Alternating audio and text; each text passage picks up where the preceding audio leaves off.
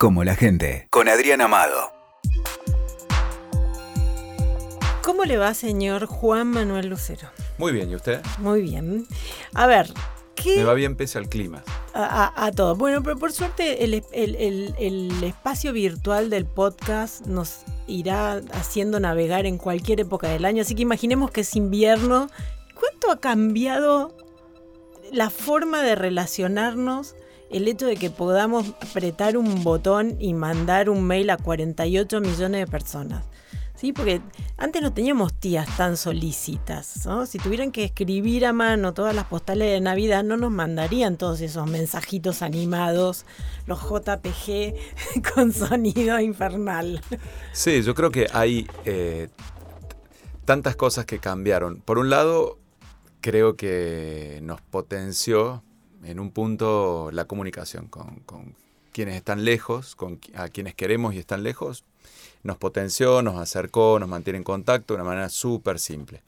Yo en el año 89, hace mucho ya, eh, me fui a vivir a España. En esa época no había obviamente internet, no había obviamente una línea telefónica barata para llamar. Así que era prácticamente irse a vivir a otro país y quienes se fueron antes, mucho más. Para que Era yo que soy mucho más, muchísimo más joven que vos. Vos me porque fu- tenés un montón de años menos que yo. Pero ni hablar. Yo Pero me hay gente fui- que a lo mejor nos escucha que, No, que- pero que quiero decir, yo me antes. fui a Brasil a hacer un- un- una estadía de, de- de- de doctoral en Brasil y en 2004 no había tarjetas telefónicas baratas para llamar. Digo, No hace tanto tiempo. o sea, en, el siglo, en este siglo. eso ya no hace pasaba. tanto tiempo. Bueno, y, y en esa época eh, escribíamos cartas. Y escribir cartas, lo que vos decís, era todo un trabajo. Un, to- un trabajo porque te lleva un montón de tiempo. Primero porque tenés que ordenar y estructurar un mensaje que tiene que ser coherente. Algo que hoy no es tan necesario. La, la coherencia se reduce a un par de líneas. ¿Cómo va? ¿Todo bien? Sí, bien. ¿Vos? Bien. En ese Olis, Olis. olis. La- Háblame bien. ¿Qué, te es- pasa? ¿Qué es Olis? ¿Qué es Olis? ¿Viste esa gente que escribe qué con K? Escribí bien, ¿qué te pasa? Bueno, entonces, eh, bueno, en esa época eh, recuerdo que estábamos con, con mi hermana y, y nos sentábamos, a- éram- éramos adolescentes, nos, nos sentábamos a esperar que viniera el cartero a traernos las cartas. Y, y nos volvíamos a entrar a casa bastante frustrados si no, si no había alguna carta. Y mantener correspondencia con 10, 12 personas, por ejemplo, era todo un trabajo. O sea, siempre había alguien que se quejaba. Entonces, en ese sentido, comparado con eso, hoy se potenció. Eh, creo que el, el deseo de comunicar que tenemos los humanos sigue estando igual e incluso potenciado, por un lado.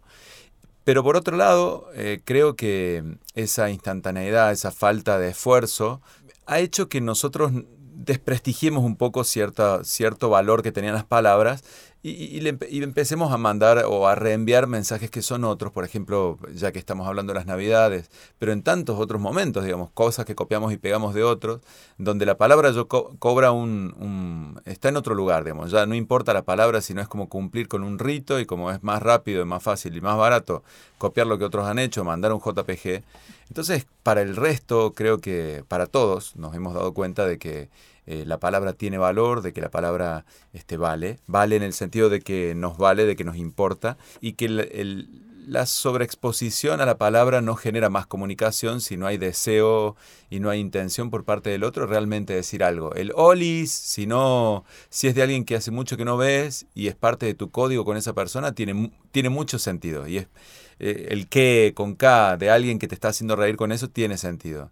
De gente que uno no conoce en entornos a veces, no sé, sociales. eh, No tengo, no tenés tanta confianza para mandarme un emoticón con corazoncito. claro. Viste que a veces pasa, te mandan un corazoncito ese que da el beso y ¿qué- vos decís, qué- pará, A vos, pará. vos porque tenés muchos seguidores y te, te- te mandan cosas. Yo no, a mí no me pasan esas cosas. No, Adriana, a mí- yo mentira, no- mentira. Hay que decir que arroba JM Lucero es un personaje de, de Twitter y es un justiciero de la información de la foto falsa. Digo, hay que seguirlo porque cuando empiezan a circular de esas fotos, ¿no? Que la gente comparte porque es conmovedora, pero era de la guerra, de la. Segunda Guerra Mundial y lo está diciendo, te está pasando ahora. Tremendo. Sale Juan Manuel con su capita vengadora Tremendo, y dice, tremendo. no. ¿Por qué hacemos? e-?". Digo, es parte de la compulsión, pero... Es parte de la compulsión, creo que es parte de, de esa ilusión. Hay dos cosas, creo que, que en eso que le han llamado la posverdad, que para quienes no escucharon nunca el concepto es aquello que nosotros no estamos tan seguros si es verdad o no, pero nos encanta creer que es verdad, así que de cualquier manera lo difundimos. Pero debería ser. Debería ser verdad. Y si no es verdad, seguro que casi. Te voy a contar una anécdota con esto muy rápido, que eh, un amigo con el que trabajé mucho tiempo, que es eh, reportero gráfico, un día pone una foto en la cual había una, una estaban reprimiendo manifestantes y puso la policía del presidente, de cualquier presidente, ¿no? da igual. Sí, Entonces yo lo veo y era una foto claramente editada, falsa, y, y, le digo a este amigo, che, esta foto no, no, no es real, fíjate que, que, es falsa, pues la cheque. Él me contesta, bueno, mira, si no es real, eh, dado las circunstancias que ocurren hoy, eh, va a ser real en un tiempo. Eso es la posverdad. O sea, si no es real, eh, yo lo hago, que, o sea, eh, la, comparto porque creo, creo la realidad compartiéndola. Eh, y creo que ahí es, parte de todo esto, esto que vos decías de la compulsión. es tan fácil el retweet, es tan fácil difundir mensajes, porque ¿qué pasa? Nosotros tenemos como burbujas de confianza de gente en la cual vemos gente que no conocemos, leemos gente que no conocemos, los que están en Twitter lo saben, los que están en Facebook también tienen amigos, entre comillas, que, que, no son amigos. Y vos te acostumbras y les agarrás confianza aunque no los conozcas. Y por ahí si le agarrás confianza y alguien que a vos te parece que tiene más autoridad que vos o que sabe más, eh, difunde una foto y vos por ahí sin maldad la terminas difundiendo.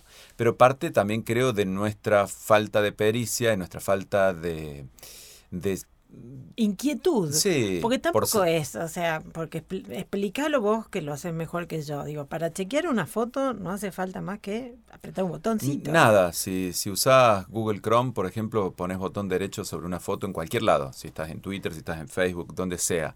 Eh, desde la compu, ¿no? Pones botón derecho, buscar esta imagen en Google y lo que hace es sube esa imagen a Google y después te muestra si ya ha sido publicada previamente. No te dice si es falso o no, para eso no está el buscador, sino te dice si ya fue publicada anteriormente. Y hoy, hace poco, eh, ocurrieron, eh, bueno, la manifestación, ocurrieron hechos violentos y la gendarmería eh, reprimió a algunos de los manifestantes y se difundió una foto en la que se veían a dos gendarmes apuntando a una señora que, que estaba con un, con un palo, creo que era así la foto.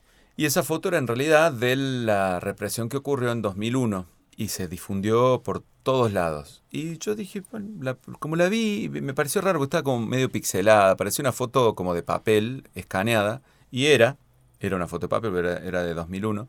Y bueno, y puse eso en Twitter, y hubo un montón de gente que me mandó mensajes como diciendo, vos que estás eh, a favor del, de la represión, y no, no estoy a favor de la represión, estoy a favor de que, de que compartamos los hechos con las fotos que son, eh, sin que haya una lectura política de eso. A mí me molesta que cualquier fuerza política, cualquier persona difunda hechos que no son, porque ya es suficientemente complejo es discernir los mensajes que son importantes de los que no, como para encima. Otro, otro caso te pongo, había en las últimas manifestaciones que ocurrieron ahora, se veía una foto en la que hay dos personas que tienen puesto un pañuelo en la boca, como se ponen los manifestantes, y que se estaban llevando manifestantes. Entonces vi el tuit que decía, hay servicios de inteligencia, como en la dictadura se llevan una persona detenida. Y me tomé 10 minutos, mira, yo no soy periodista, no soy un especialista en chequear fotos, pero la verdad, si lo puedo hacer yo, lo puedo hacer cualquiera. ¿Qué hice? Me fijé, uno de, de las personas, que supuestamente era alguien de los servicios, eh, tenía como una especie de logo en el, en, el, gorro. Y me fijé, como la policía de la ciudad era la que custodiaba acá en Buenos Aires, lo busqué y resulta que era igual y que la vestimenta era del mismo color. Y me tomó menos de 7, 8 minutos chequear tres datos y lo publiqué en Twitter. De nuevo, un montón de gente que me mandó mensajes diciendo, ah, bueno, vos, porque en realidad estás a favor de no sé qué, sacate la gorra, todas las cosas que te dicen, viste. Este, gorra tengo para los que quieren trolear, gorra tengo siempre, acá tengo mi sombrero, porque básicamente soy pelado y en épocas de calor siempre ando con gorra, eh, o, con, o con gorro, o con sombrero. Pero, pero bueno, creo que es un poco eso, creo que es la compulsión de, del compartir por compartir y del poco valor que le hemos dado a, a, ver, una, carta que te hubiera mandado alguien antes, no le vas a fotocopiar y, exponer por ahí. Tenía, había un sentido de la privacidad que hoy hemos perdido porque tenemos tantos mensajes que ya un poco la palabra en ese sentido perdió valor. Creo que sí, definitivamente perdió valor en el contexto cotidiano, salvo cuando uno la jerarquiza en espacios donde, no sé, te juntas a hablar con amigos o mandas mensajes que, que valen la pena leer, que, valen que te tenés que tomar el tiempo, porque es una cuestión de tiempo. Tenemos tantos mensajes para responder. Mails, tweets, Facebook, qué sé yo, todas las cosas que nos mandan. Le dedicamos poco tiempo a, la, palabra a la palabra que tiene sentido, que tiene deseo, de... A mí me gusta mucho escribir, por ejemplo. Pierdo, eh, no pierdo, gano mucho tiempo escribiendo cosas y me concentro mucho en escribir. Y la palabra, viste, con, intención tiene, otro peso. Cuando incluso le escribís un mensaje a un amigo que, no sé, que está mal y le querés decir algo, si te tomas tres minutos más para, leer lo que estás escribiendo y, te fijas en la redacción, no le mandas un mensaje de WhatsApp cualquiera. Cobra otro, tengo ese, ese pensamiento mágico sobre, sobre el lenguaje. Creo que, creo que la intención como, como el aura que tenían las fotos, la, la foto original que decía Bart, ese aura de las palabras todavía está. Cuando uno, tiene, cuando uno le pone ganas está y creo que es, es parte de, de algo que creo, no con esa idea de recuperemos, no, no recuperemos un cuerno, pero de vez en cuando le prestemos un poco de atención porque se nota eh, una cosa y otra y se siente también. WeToker. Sumamos las partes.